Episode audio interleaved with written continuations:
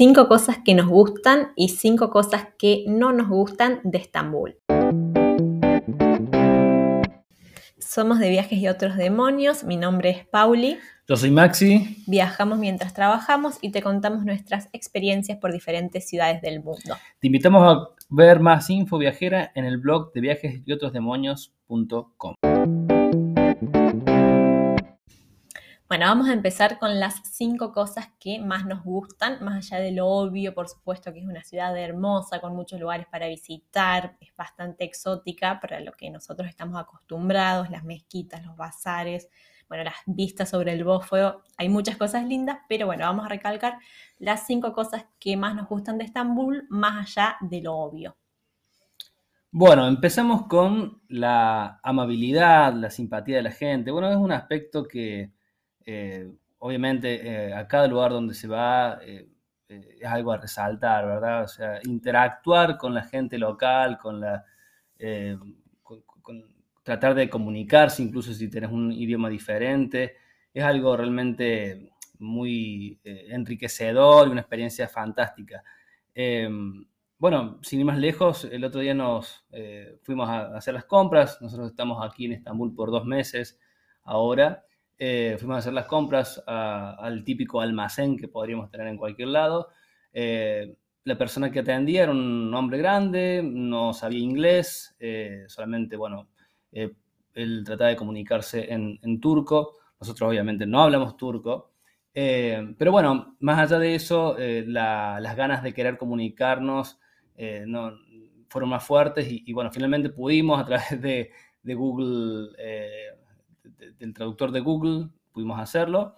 Y, la verdad que fue una, experiencia hermosa porque, eh, bueno, nos contó un poco sobre sus antepasados, nos hizo ver fotos de, gente, de, bueno, de, su familia, eh, abrirnos un mundo tan íntimo quizás que, realmente eh, no se suele dar todos los días, ¿no? Entonces, más allá de las diferencias y las, las barreras que puede haber incluso hasta con el idioma y con generacional incluso porque eh, era una persona grande, eh, eso no fue, no fue realmente una barrera para poder comunicarnos y poder... Eh, y bueno, también que ya lo contaremos en otro episodio, pero la primera vez que visitamos Estambul hace cuatro años. 2015. 2015. También nos sorprendió la amabilidad de la gente. Fueron 24 horas que nos cruzamos con tres personas que, que nos ayudaron a resolver problemas puntuales, bueno, que no conseguíamos eh, cambiar dinero, no entendíamos el transporte público para movernos y nos ayudaron así desinteresadamente y ellos nos ofrecieron ayuda sin nosotros pedirla. Bueno, ya vamos a ampliar sobre eso, que fue cuando Estambul nos enamoró. Sí, sí, bueno, en realidad siempre eh, eh, no está bueno hablar de este, estereotipos, ¿no? De decir tal, por ejemplo, los turcos son amables o son, no sé, no tan amables porque, eh, digamos, generalizar no está bien porque depende de cada, de cada persona. Pero bueno, en general hemos tenido suerte de, encontrarnos con personas amables y, dispuestas a ayudar. Así que un punto a favor de Estambul, eh, la amabilidad de la gente, la simpatía y bueno, que siempre vas a encontrar a alguien que te, que te dé una mano. Sí, sí, por supuesto que es nuestro punto de vista y nuestra experiencia. Capaz que otras personas pueden contar algo totalmente distinto. Lo que vamos a hablar acá es lo que nosotros hemos vivido. Bueno, pasamos al punto 2. Algo que nos gusta también es descalzarnos, tener que quitarnos el calzado antes de entrar, que es una costumbre que ya habíamos adoptado en, otros lugares. Que bueno, lo hemos visto mucho también en los Balcanes, en, Bosnia, en Zagreb, en, bueno, en, Croacia, eh, que, la, gente tiende a, quitarse el calzado al entrar, digamos, dejarlo o, en un, pequeño mueble que tienen especialmente para eso, dejar ahí el calzado y si no directamente afuera de la puerta de entrada. Aquí en el edificio donde estamos vemos varios calzados ajenos que por ahí un poco puede chocar un poco ver eso ahí cada vez que bajas las escaleras, pero bueno, así que sí, es algo que, realmente no, nos gusta como concepto. La verdad que no hemos podido... Eh, aplicarlo en, otros lugares donde más occidentales, donde no, no tienen esa costumbre. Siempre decimos lo mismo de que nos gusta y que queremos implementarlo para, nuestra vida, eh, pero nunca, nunca podemos hacerlo. Quizás después de estos dos meses en Estambul lo podemos incorporar. Sí, bueno, es una cuestión de costumbre. Sí, bueno, y de respeto al lugar, ¿no? Acá como que lo hacemos sí o sí por respeto al dueño del departamento, al lugar, bueno, y, a las costumbres locales. Pero bueno, ya veremos, ya contaremos más adelante si, si lo podemos incorporar a nuestra vida.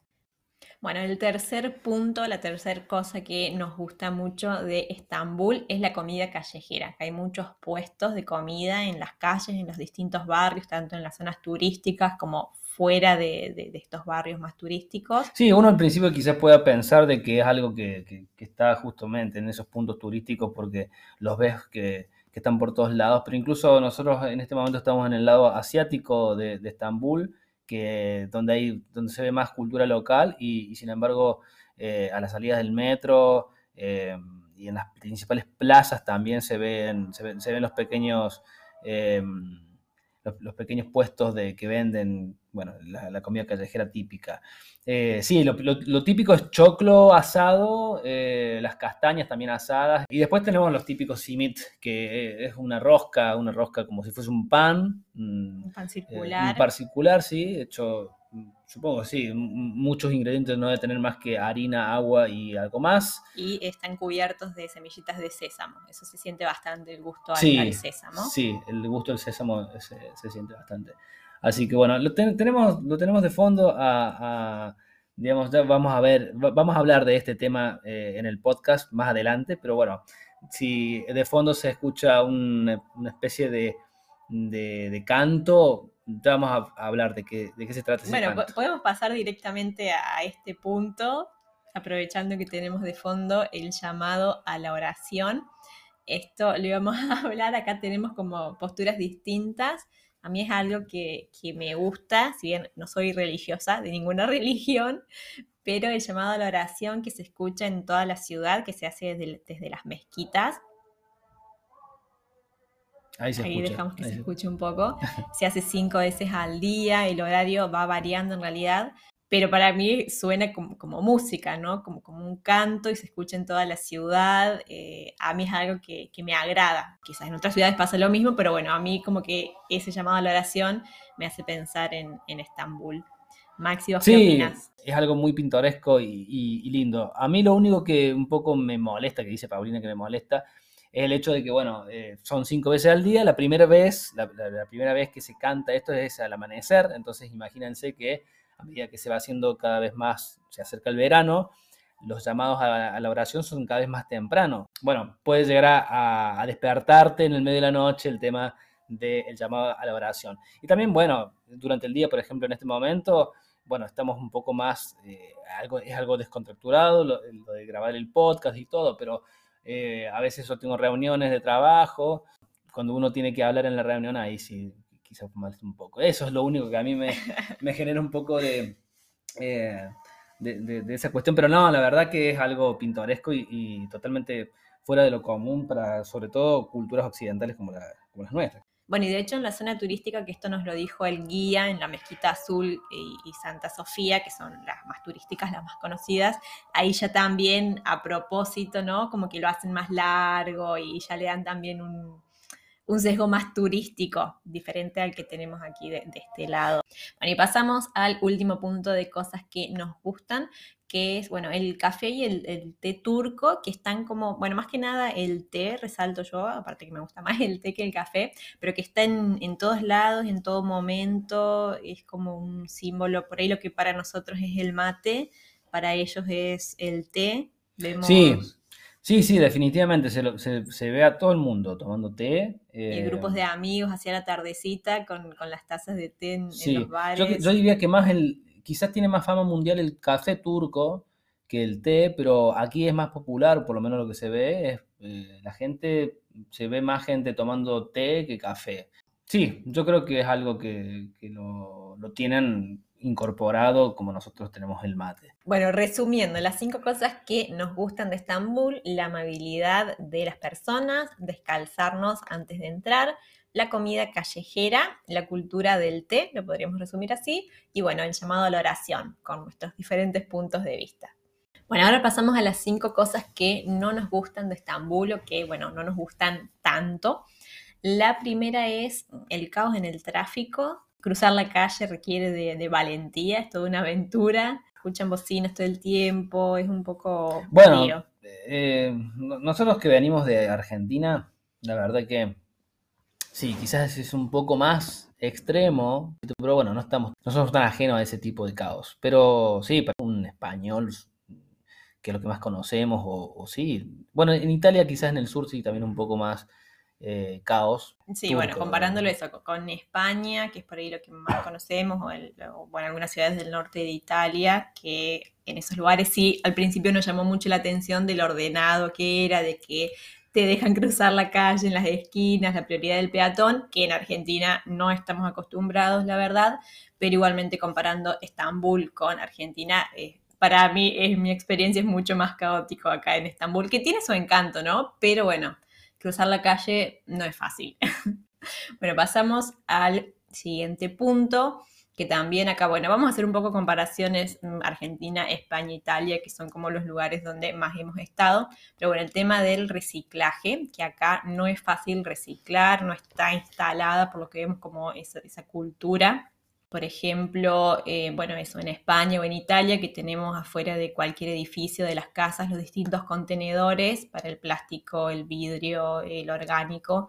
Bueno, aquí eso se ve muy cada tanto, si al final eh, afuera de cada edificio tenemos un contenedor para poner todos los residuos juntos pero después investigando encontramos otros lugares cercanos a un par de cuadras donde sí tenemos la posibilidad de, bueno, separar la basura, así que allá vamos, pero bueno, vemos que no es algo que esté instalado. Pasamos al tercer punto y es que, bueno, el agua no es potable, el agua de la canilla, el agua del grifo, bueno, según lo que hemos leído en, en internet y el propio dueño del departamento nos dijo que no nos recomienda tomar el agua del grifo, así que tenemos que estar comprando eh, el agua. Volvimos a la compra de los bidones y de las botellas en los supermercados, entonces bueno, eh, es, es, todo un tema eh, acarrear con esos bidones desde el supermercado a la casa. Ese sería el, punto en contra de no poder confiar, digamos, en poder abrir la canilla y poder tener agua potable.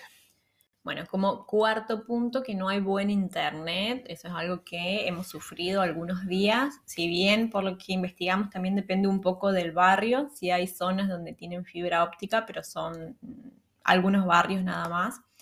Así que no es que te puedes confiar y alquilar en cualquier lugar. Sí, en ese caso siempre es bueno tener eh, algún backup. Nosotros aquí, por ejemplo, tenemos la, red de, la casa. Wi-Fi de la casa. Después eh, tenemos el, móvil, el, celular, que también lo podemos usar como hotspot. Además, bueno, tenemos otro, otro modem más en el, en el apartamento eh, que nos trajo el dueño de, aquí, que también nos sirve como tercer punto de, backup.